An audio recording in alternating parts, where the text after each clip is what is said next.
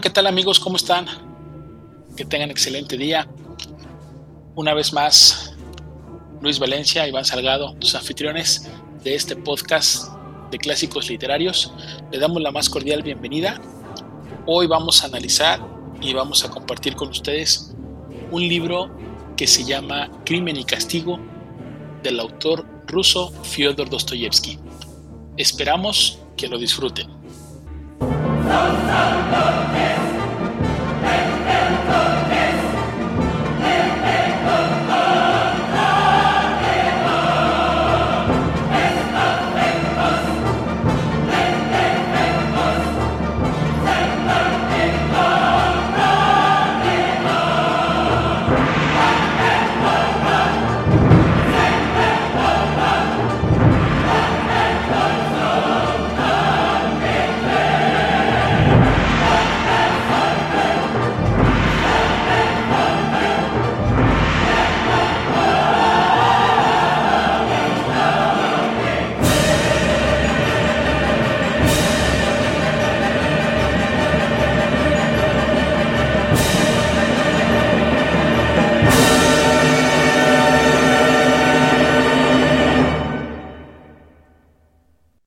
Luis, ¿cómo estás?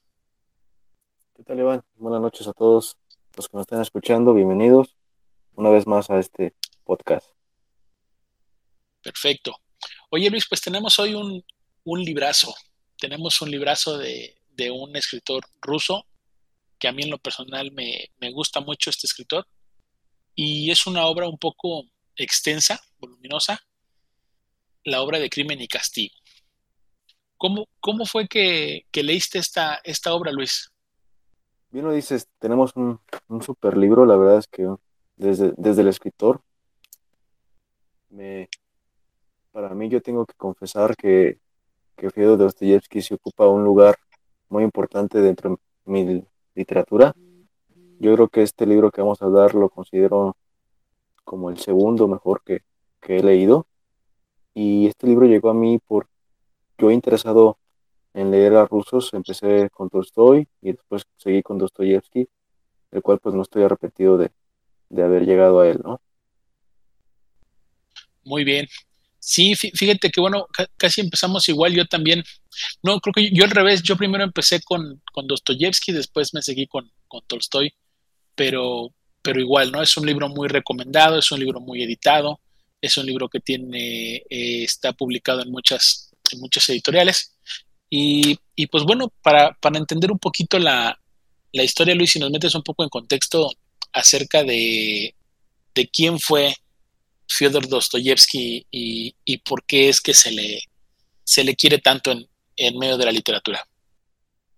Sí, claro. Este, ahora sí que hablar brevemente de Dostoyevsky, pues hay que, hay que empezar desde dónde nació. Yo creo que él nació en Moscú en el año 1821, un 30 de octubre. Y este escritor, su vida fue marcada por varias desgracias que hicieron de él, yo creo que uno de los mejores conocedores de la psicología humana. Toda su vida fue una lucha contra el alcohol y el juego. Y yo creo que la imagen de Dostoyevsky es, es como podemos decir, escabroso, atormentado, que pasaba la noche despierto, tomando café, este, en, sus, como lo dije, en sus oscuros días, pues tomando alcohol, ¿no? Él tuvo una infancia feliz, él vivió en una casa de campo con su familia y a la edad de 15 años es cuando fallece su, su mamá y esto va a complicar muchísimo su estancia ahí, ya que su relación con su papá no va a ser muy buena. Su papá es autoritario, es dominante sobre él y el cual pues él siempre se va a sentir incómodo y va a actuar con miedo. Y él se va a ver, se va a ver forzado por estudiar este, una ingeniería en San Petersburgo por su papá. Él claramente pues no quiere estudiar eso, pero como su papá lo, lo manda y dicta, pues él, él, tiene que obedecer.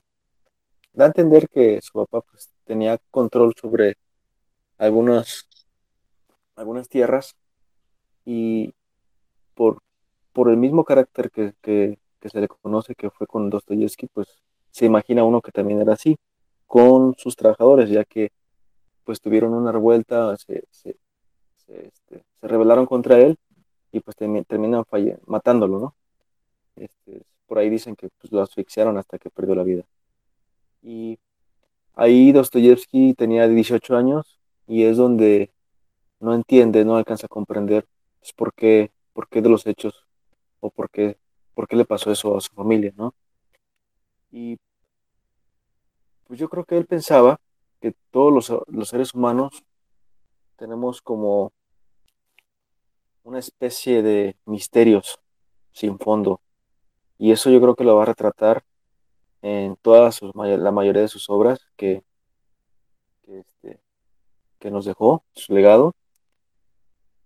Y yo creo que es ahí, yo pienso que es ahí cuando él decide este, verse tentado por, por así que descubrir todos los sufrimientos que atormentan el alma humana y este y se inicia como escritor.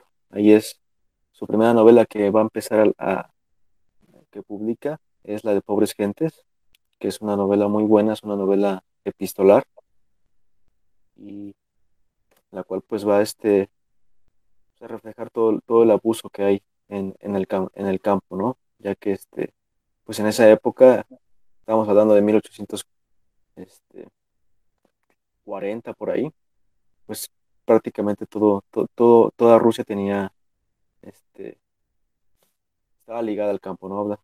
Estaba muy este, metido el campo en esa época. Y bueno, eh, posteriormente, pues Dostoyevsky siguió escribiendo, se ve influenciado también por el comunismo, el socialismo, el cual pues le trae este, problemas este, políticos y es, es este, obligado, ahora sí que lo, lo, este, lo arrestan y se ve obligado pues a ir a, a la famosa cárcel de, Rusia que es pues, Siberia, ¿no? Y el cual pues es maltratado este, y obligado a trabajos forzados. Es, es, es en esta experiencia que tiene, se va a, publicar otra obra que se llama Memoria de la Casa de los Muertos, en el cual pues va, va este, a reflejar todo, todo ese sufrimiento que, que pasó ahí. Posteriormente va, él va a ir de, de, menos a más. Sus obras al principio no son muy bien recibidas, sin embargo ya, ya causa este, atracción. Y después es cuando sus obras ya van agarrando renombre y fuerza. Lamentablemente pues es como es muy común que muchos escritores pues van a fallecer y hasta es en un, en un futuro cuando se le reconoce su trabajo, ¿no?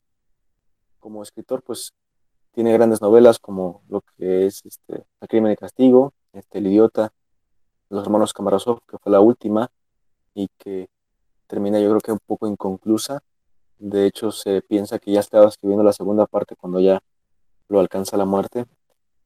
Y además de ser un buen escritor, también se dedicaba a traducir este, otras novelas en otros idiomas, principalmente en el francés.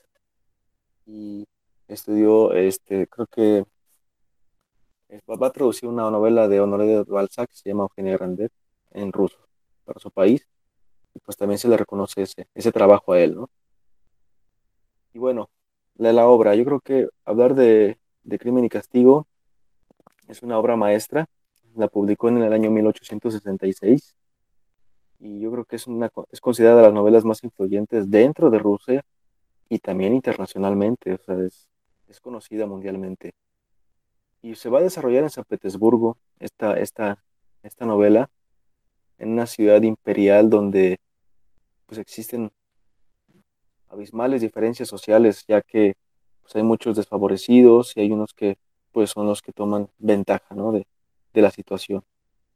Uno de estos desfavorecidos va a ser eh, un estudiante Rodia, que pues, yo creo que ahorita lo vamos a analizar más a fondo y yo creo que nos vas a platicar más de cómo, cómo fue toda esta historia, ¿no? Y pues yo creo que eso, es lo que traigo de Dostoyevsky. Muy bien. Oye, pues muchísima información, muy, muy amplio todo lo que, lo que conoces acerca de, este autor. Se ve que te gusta este autor porque tienes muchísima información acerca de él. Este, sí, ya me di cuenta, oye. Y, y algo, sabes que a mí, que siempre he marcado yo en Dostoyevsky que, y que me, me llega como lector, que él siempre escribió desde una perspectiva, desde, desde un estrato social muy bajo. Creo que él siempre, siempre miró el mundo hacia arriba, diferente, a diferencia de Tolstoy, que Tolstoy tenía otra, otra posición eh, social y económica. Y, pero, pero Dostoyevsky siempre nos muestra esas necesidades humanas, pero, hijo, en lo, más profundo, en lo más recóndito. Y, y, creo que esta novela, pues, está, está de mucho análisis, está de mucho pues lleva también un, lleva, lleva un poco de sufrimiento, al igual que muchas de sus, de sus obras. Y ahorita que, que estabas platicando sobre toda su obra literaria y lo que, lo que él hizo, yo recuerdo mucho que por ahí leí en, en un momento que, que Dostoyevsky sufrió demasiado por el tema del alcohol y del juego que lo mencionabas, y que la única persona que estuvo con él en, en todo momento siempre fue su prima, que al final se casó con ella y que llegó un momento donde él ya estaba tan perdido en eso que no, que dejó de escribir. Y pues la editorial donde, donde le compraban sus, sus obras, él tuvo que pedir un anticipo, porque obviamente vivía ya en la miseria, y le tuvieron que prestar, o bueno, más bien le prestaron 30 mil rublos, pero con la condición de que él tenía que, que escribir dos obras al año. Entonces llegó para el mes de noviembre y, él no había escrito nada. Y en menos de un mes tiene ese gran reconocimiento de que escribió El idiota y el jugador. Y obviamente la mecanógrafa fue su esposa para poder cumplir con esa, con esa exclusividad de esa editorial para poder salir adelante de su, de su pobreza. Y cuando, cuando yo me interesa dije, bueno, menos de 30 días para poder publicar dos obras y además con el reconocimiento que se tiene, porque también se tiene por dos, por dos grandes obras de él, pues se me hizo muy impresionante cómo en medio de una necesidad, en medio de, una desesperación económica, en medio de una situación que él ya vivía porque apostaba demasiado, le gustaba mucho el, juego y también el alcohol. Entonces, ¿cómo, cómo, en, cómo en medio de esas necesidades humanas él puede llegar a, escribir estas dos grandes obras? Eso se me hizo muy, muy, muy gratificante y bueno, entonces, pues para, ir entrando ya un poquito en, materia de la, de la, obra literaria de este libro, pues eh, en, la, historia como tal. El, libro está basado en un personaje principal que es Rodia Raskolnikov. Él es un estudiante que, que vive alejado de su madre y de su hermana y pues obviamente como todo estudiante pues tiene que buscarse la forma de, que le alcance el, dinero que le mandan sus familiares y también pues de alguna otra manera para poder sobrevivir y subsistir en, en, el, en el caminar o el transcurso de sus estudios. lo que pasa con, con Rodi Raskolnikov es que es un, es un muchacho que, como bien lo comentaste Luis en la introducción de, de este de este episodio, pues, pues viven, viven con, con el recurso muy limitado, viven, viven apenas con lo escaso. Y entonces él se ve en la necesidad de que requiere de más dinero y obviamente su familia no le puede mandar. A él le han recomendado pues que vaya a ver una, una vieja usurera que vive muy cerca y que por cualquier cosa que le lleves pues ella te, te te deja, eh, dejas empeñado algo pues a cambio de, un dinero. Y entonces él, él va a, empeñar un, un, brazalete que, le va, que lo va a empeñar por 300, por 300 monedas, 300 rublos. La situación que pasa aquí con la vieja usurera es de que pues él cuando sale de la casa de la, de la señora, de que ha ido, la fue a ver y le dejó ya el, el objeto y viene con el dinero, él se encuentra que saliendo de esa, es como una vecindad, saliendo de, esa, de esos departamentos, dos muchachos están hablando acerca de la señora y dicen, oye, pues es que esta, esta señora pues se pasa, ¿no? Es muy ambiciosa, es muy ávara y además nos quita pues prácticamente nuestros objetos. Dice, y, y nos los compra como si fueran baratijas cuando son de oro o son de plata, son de otro metal. Y uno de ellos dice, ojalá existiera el valiente que se atreva a matarla. Dice, para quitarle todo lo que tiene. Y entonces Rodier Raskolnikov se va con esa idea en su cabeza, en su cabeza, y cuando llega a su casa, a su departamento, se queda pensando, dice, oye, sí es cierto, o sea, la, señora es muy abusiva. Dice, ¿cómo me gustaría, pues sí, ¿no? Este, matarla. Y entonces en los días subsecuentes, lo único que ronda en su cabeza es la forma de cómo matar a esta viejita, porque la considera una persona muy, muy abusiva. Pues a los pocos días se arma de valor y entonces va a tomar un hacha que él tiene en su casa y la mete en, su abrigo. Y decide ir a buscar a la señora y matarla, pero, pero lo primero es que anda preocupado porque no quiere que lo vean y no sabe cómo, cómo acercarse a la, a la, a la casa de, de, de, la viejita de la usurera porque hay otros departamentos donde obviamente hay gente y, lo pueden ver y entonces no, no, no, quiere que obviamente que luego, luego sospechen de él o, que lo vean haciendo la, maniobra. Total decide ir en la noche, va a ver a la viejita, la viejita no le quiere abrir y él le dice que le va a vender una cigarrera de plata y que, y que es muy fina. Ella dice que no, que no le puede abrir, que vaya otro día y le dice que necesita el dinero urgentemente. Total, la viejita le abre, y entonces él lleva la cigarrera como envuelta en un, en un paño y lo lleva con varios nudos. Y precisamente ese es el, tema distractor. Entonces cuando le da la viejita le dice, pues ábralo para que lo vea. Cuando la viejita se sienta y abre, intenta desatar los nudos, es cuando él entra el impulso de querer asesinar. Saca el hacha y pues a ella no había vuelta atrás. Entonces, cuando la viejita se levanta, le dice, ¿qué estás haciendo? Y le dice, pues es que Dice, dice, no puede ser, dice, yo la odio, no puede ser que tenga este, que, que vengo por mis cosas y por todo el dinero y le, y le mete este, unos hachazos en la cabeza a la, a la señora, ¿no? Entonces, cuando él se da cuenta del, del crimen que ha realizado y del, y de lo desastroso, porque te, te, te, deja la escena así tal cual, así te la describe, te lo deja todo desastroso la, la, la sala donde se encuentra con la, con la viejita, pues él no sabe qué hacer y entonces empieza ahí el nervio y el temor y quiere guardar el cuerpo y obviamente este, las manchas de sangre que ha dejado, pues imagínate, pues con un hacha, ¿no? Pareciera como si fuera una, pues es, es, literalmente una escena de terror. Este, y empieza él a buscar los objetos que han empeñado otras personas, el dinero que tiene la señora, se, se, había fijado en las veces que lo había de visitar dónde guardaba las cosas, entonces ya lo tenía como un poco premeditado. Sin embargo, él hasta este momento no había visualizado cuáles eran los alcances de asesinar a una persona. Cuando está tratando de mover el cuerpo y demás y, buscando las cosas, abren la puerta con llave y eso, eso él no lo esperaba. Y se da cuenta que es la, la hija de la señora. Y entonces, pues resulta que que al verla le dice, no, no me hagas daño, no me hagas daño, si llévate todo lo que quieras, pero no me hagas daño. Le dice, yo no puedo dejar ningún testigo y también este, la, mata con el hacha. Entonces ahora no nada más ha matado a ella, sino ha matado también a la, a la, a la otra mujer. Y entonces prácticamente aquí arranca la historia de crimen y castigo. ¿sí? E, esto que, que he platicado probablemente están en las primeras 50, 100 páginas del libro. Lo comenté hace ratito, el libro es un poco extenso está por ahí cerca de unas 500, 500 hojas la edición que yo tengo.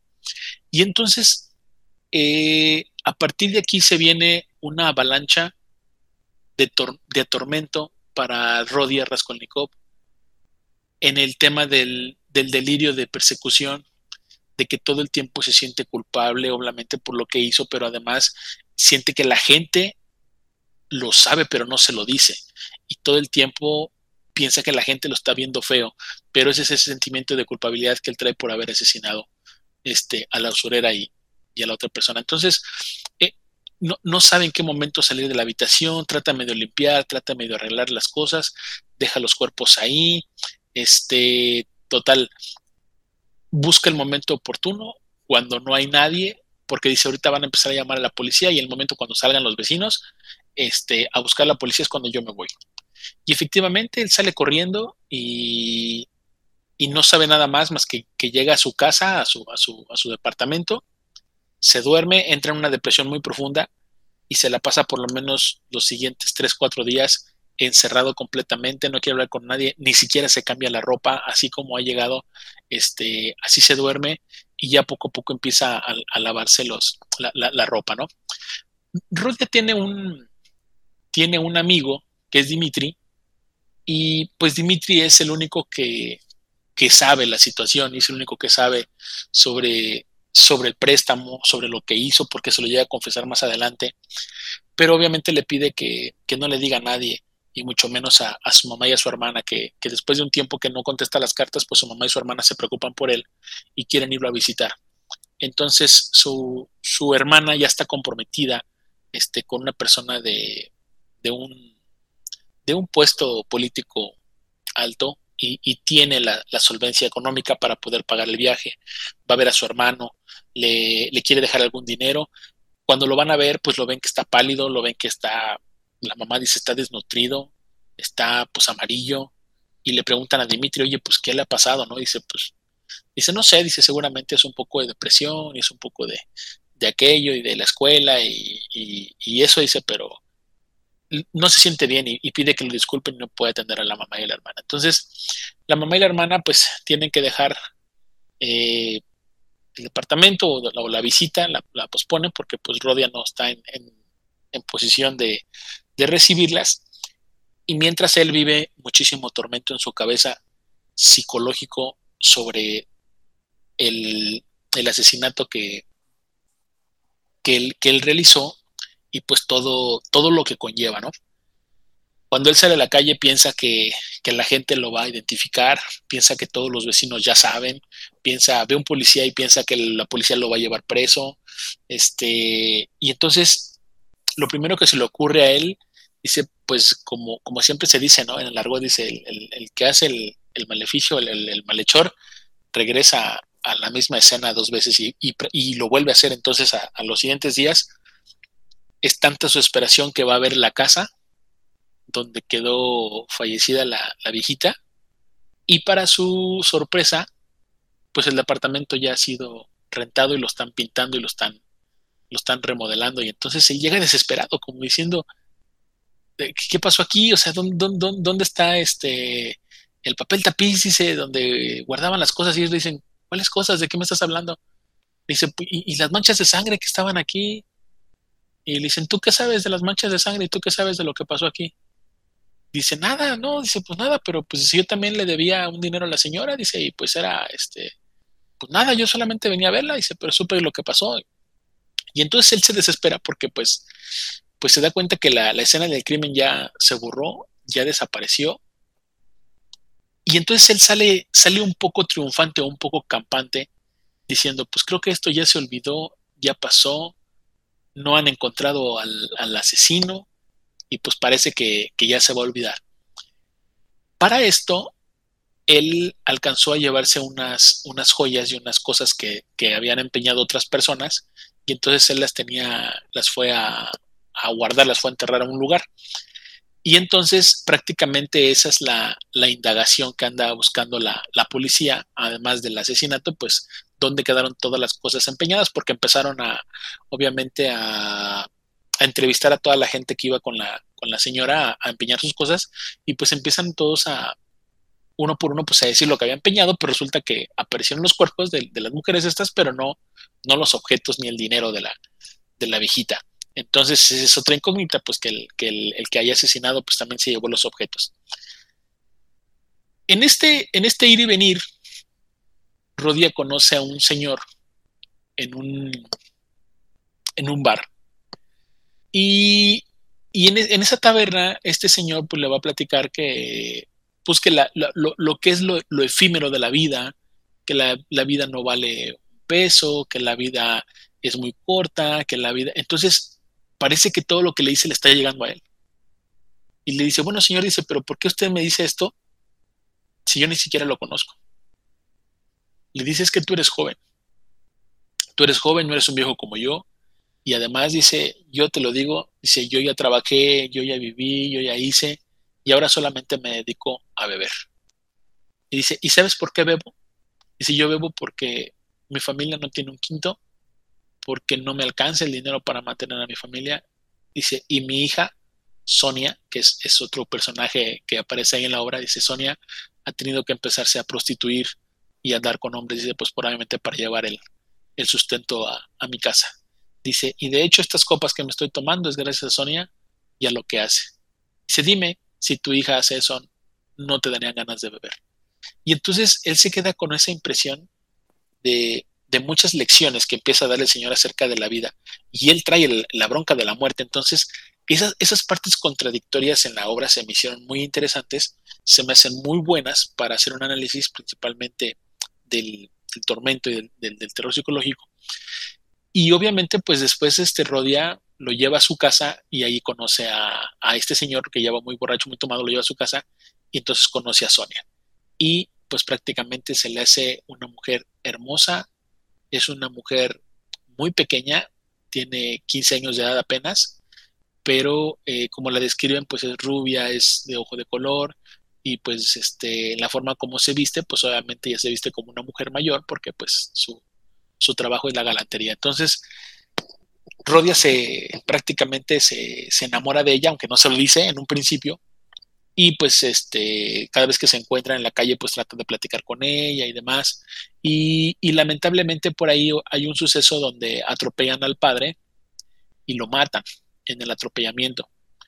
Rodia este, no sabe qué hacer y pues lo único que hace, em, eh, que quiere ayudarlas un poco en la familia, pues le da el dinero que le acababa de recibir de su mamá y de su hermana, que le han vuelto a mandar otro, otro poco de dinero para que él sufraga sus gastos y él en vez de, usarlo en sus, en sus estudios, pues va y se los regala a la familia de Sonia para que puedan enterrar al viejo, ¿no? Porque dice la, esposa, pues no tenemos ni dónde enterrarlo, no tenemos nada que, que vamos a hacer con el cuerpo. Y dice, pues no se preocupen, él, deja el dinero en una ventana y ya después Sonia le pregunta, ¿era tuyo el dinero? A los otros dice, sí, dice, lo dejé para que, para que pudieran hacer todos los gastos funerales de tu padre.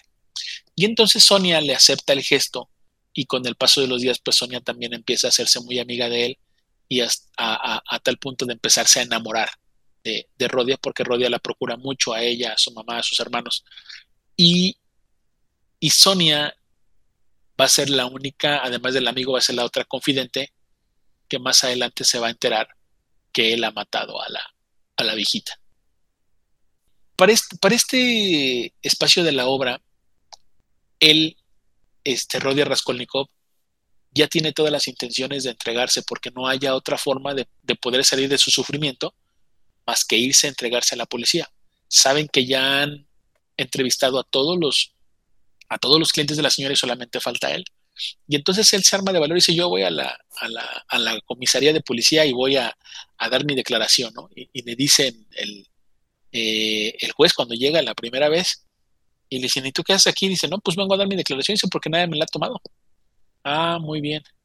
Y entonces escucha en el, en el otro lado de la oficina que están hablando sobre el asesino, sobre las medidas, la estatura, la complexión, las huellas que dejó, este, el hacha, las joyas que tuvo que ir a, guardar en algún lugar.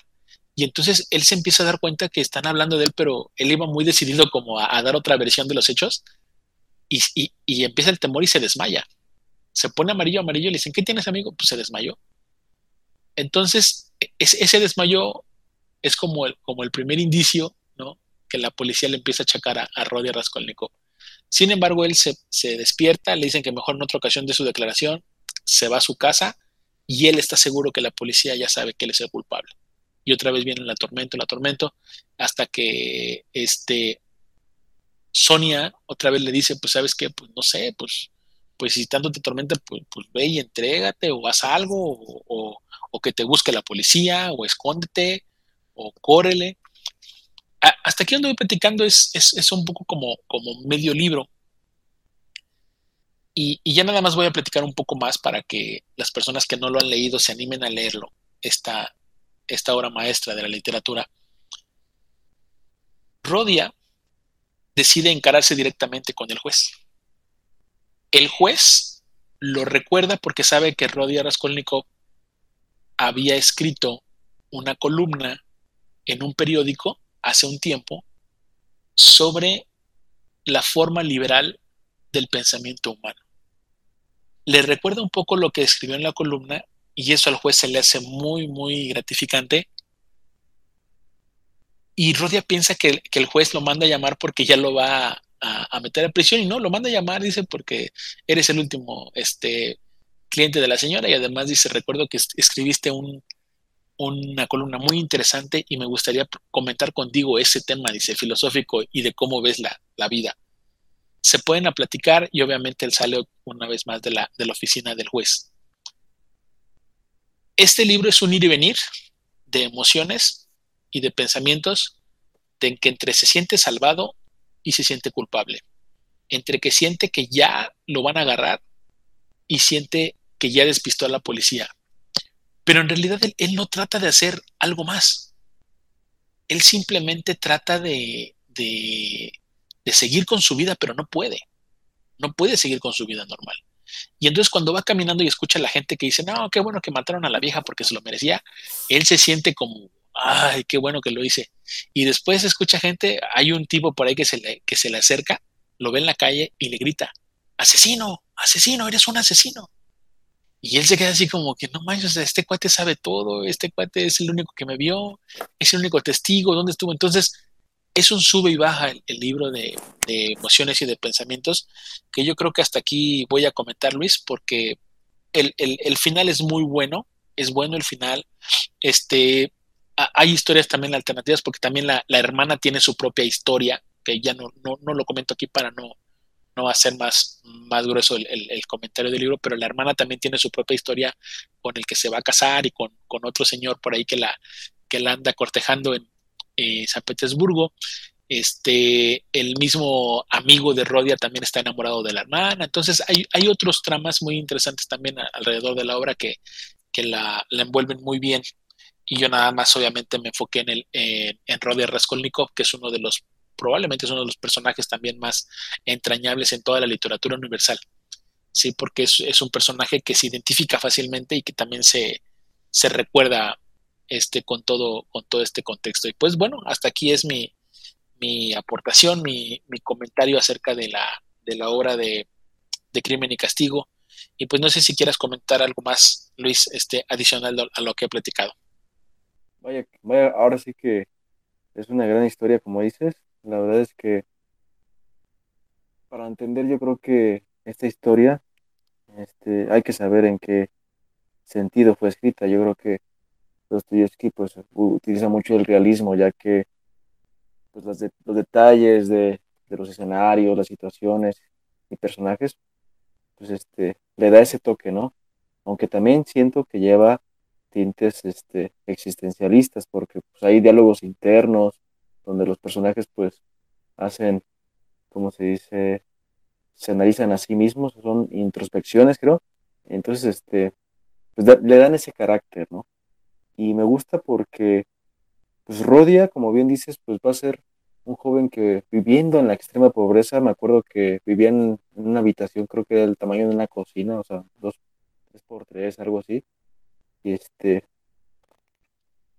y con hambre y y siempre lo, hay algo que lo tortura más que la pobreza y eso ahí, ahí te vas a dar cuenta que lo, lo que más le daña a él es la falta de esperanzas, o sea, el no tener un motivo por qué vivir.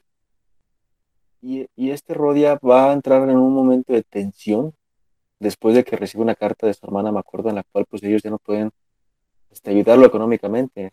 Eh, sin embargo, le dicen que tienen problemas económicos y ahí, como dices tú, la historia de la hermana, pues se ve que pues, tratan de abusar de ella y, es ahí donde él, él, entra en un momento de tensión y después de pasar, me acuerdo, creo que fueron tres o cuatro días hambre, es cuando decide ir con la autoridad y pues matarla, ¿no?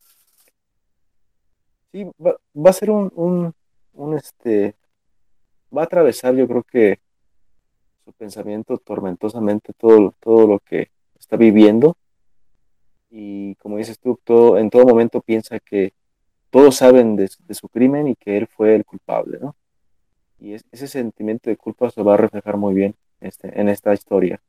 Y ahorita que comentaste esto de, de la esperanza, me acordé de una, un diálogo muy bueno donde Rodia, cuando empieza a conocer a Sonia y le pide pues, que, que sean pareja, que sean novios, Sonia le dice, pero ¿por qué te fijas en mí? Y se vieron tantas mujeres, ¿por qué, por qué yo? y le dice él, es que tenemos una cosa en común muy importante tú y yo. Y eso es que los dos hicimos algo moralmente incorrecto. Le dice, ok, yo maté a una, a una anciana. Dice, ¿y tú? Dice, empiezas a prostituirte bueno, te prostituyes para cuidar de tu familia que no te corresponde. Porque de hecho la, la señora es su madrastra, ni siquiera es su mamá. La señora es su madrastra. Y ella no es la hermana mayor tampoco, sino que las hermanas mayores no hacen nada. Entonces ella asume el papel de mantener una familia mediante la prostitución y él ha matado a una mujer dice, creo que los dos hicimos algo moralmente incorrecto. Y ahí se me hizo, se me quedó muy grabado y ella, entonces ella también lo acepta. Y dice, dice tienes razón. Y, y, sí, pues al final, al final de cuentas, esta, esta obra, como, como dices y como lo dice el título, pues el castigo lo lleva desde el, desde el mismo momento que, que ha matado a la señora, ¿no? Lleva un castigo moral, lleva un castigo este, de reflexión, lleva un tormento, que ese también puede ser un castigo, y que pues además está el, el final pues abierto para, para que ustedes lo descubran si, si lo atrapan o no lo atrapan y, qué hace la policía. Entonces, ¿qué hace él? ¿Qué hace Sonia? ¿Qué hace su hermana? El amigo, o sea, eh, todos los personajes tienen, un, tienen una participación hasta el final de la, de la obra que se me, hace, se me hace muy completa, se me hace interesante, pero tú como lector, seguro, como dijo Luis, lo vas, lo vas sufriendo con él, que no tiene un peso ni para comer, igual que la mayoría de todos los personajes de su obra son, son, gente muy pobre. Y eso es lo que yo comencé comentando, que esa es una de las cosas que tiene Dostoyevsky. Los, normalmente los, los personajes de sus obras no son de opulencia y sus, sus, niveles socioeconómicos que manejan pues siempre son, son muy bajos.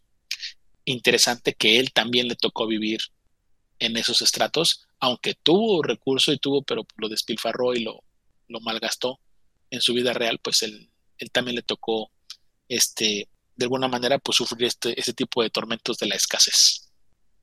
¿Algo más, Luis, que podamos agregar acerca de, de la obra, del impacto o de todo lo que ha generado crimen y castigo? Claro, yo creo que bien dices, Sonia va a ser su, su esperanza y Rodia va a ser la esperanza para Sonia. Y estas fallas morales que, que bien lo refleja Dostoyevsky, pues también va a ocasionar que ellos también tengan en común pensamientos este, suicidas también. Entonces, eso de aquí se amplía, yo creo que muchísimo el análisis, la obra tiene muchísimo para, para, para, empezar, eh, para pensar e indagar en, todo lo que nos arroja Dostoyevsky.